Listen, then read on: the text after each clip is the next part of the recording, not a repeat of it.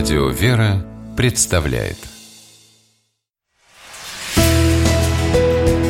Литературный навигатор Здравствуйте! У микрофона Анна Шапилева. В 1990 году в кабинет главного редактора солидного партийного издания «Социалистическая индустрия» пришла сотрудница газеты, молодая журналистка, и попросилась в командировку. На вопрос редактора «Куда?» огорошила ответом «В Иерусалим». Журналистку звали Наталья Сухинина. Будущая известная писательница стала одним из первых советских паломников на Святую Землю. И, как подобает настоящему паломнику, добиралась она туда пешком. За три месяца пути написала и отправила в редакцию множество уникальнейших заметок, а спустя много лет решила опубликовать их отдельной книгой под названием «Дорога, ставшая судьбой». Путевые заметки – жанр сам по себе увлекательный. А если их пишет человек, наделенный литературным даром, они увлекательны вдвойне. Талантливое писательское перо Натальи Сухининой превратило короткие репортажи, сделанные во время редких минут отдыха, в сильные, глубокие произведения, заставляющие читателя переживать целую бурю эмоций. Радость, потому что так здорово пройтись вместе с автором по пыльной обочине шоссе, искупаться в прохладном лесном озере, а в библиотеке маленького провинциального городка где-то под Калугой полистать свежую прессу и подкрепиться ароматной картошечкой с огурчиками.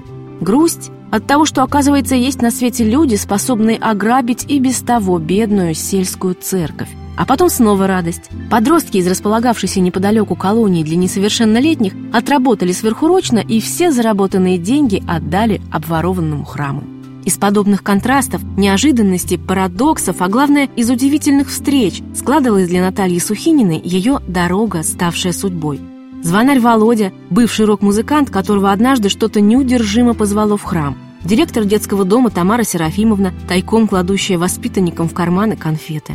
Удивительно, но описанию конечной цели своего похода – Иерусалима – автор отводит заметно меньше страниц, чем рассказом о дороге. Зато говорит она о Святом Граде с такой невероятной концентрацией восторга, восхищения и благоговения, что сразу становится понятно. Слова здесь совсем не главное. Говорить об Иерусалиме – это как попытаться пересказать словами симфонический концерт, шутит Наталья Сухинина и мастерски передает читателю свои невероятные ощущения где-то между строк.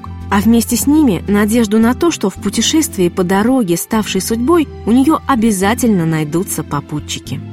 С вами была программа «Литературный навигатор» и ее ведущая Анна Шапилева. Держитесь правильного литературного курса.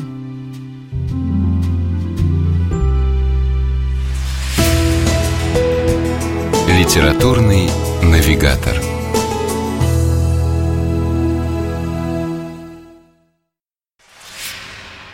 При реализации проекта используются средства государственной поддержки, выделенные в качестве гранта в соответствии с распоряжением президента Российской Федерации от 1 апреля 2015 года номер 79 РП и на основании конкурса, проведенного Союзом женщин России.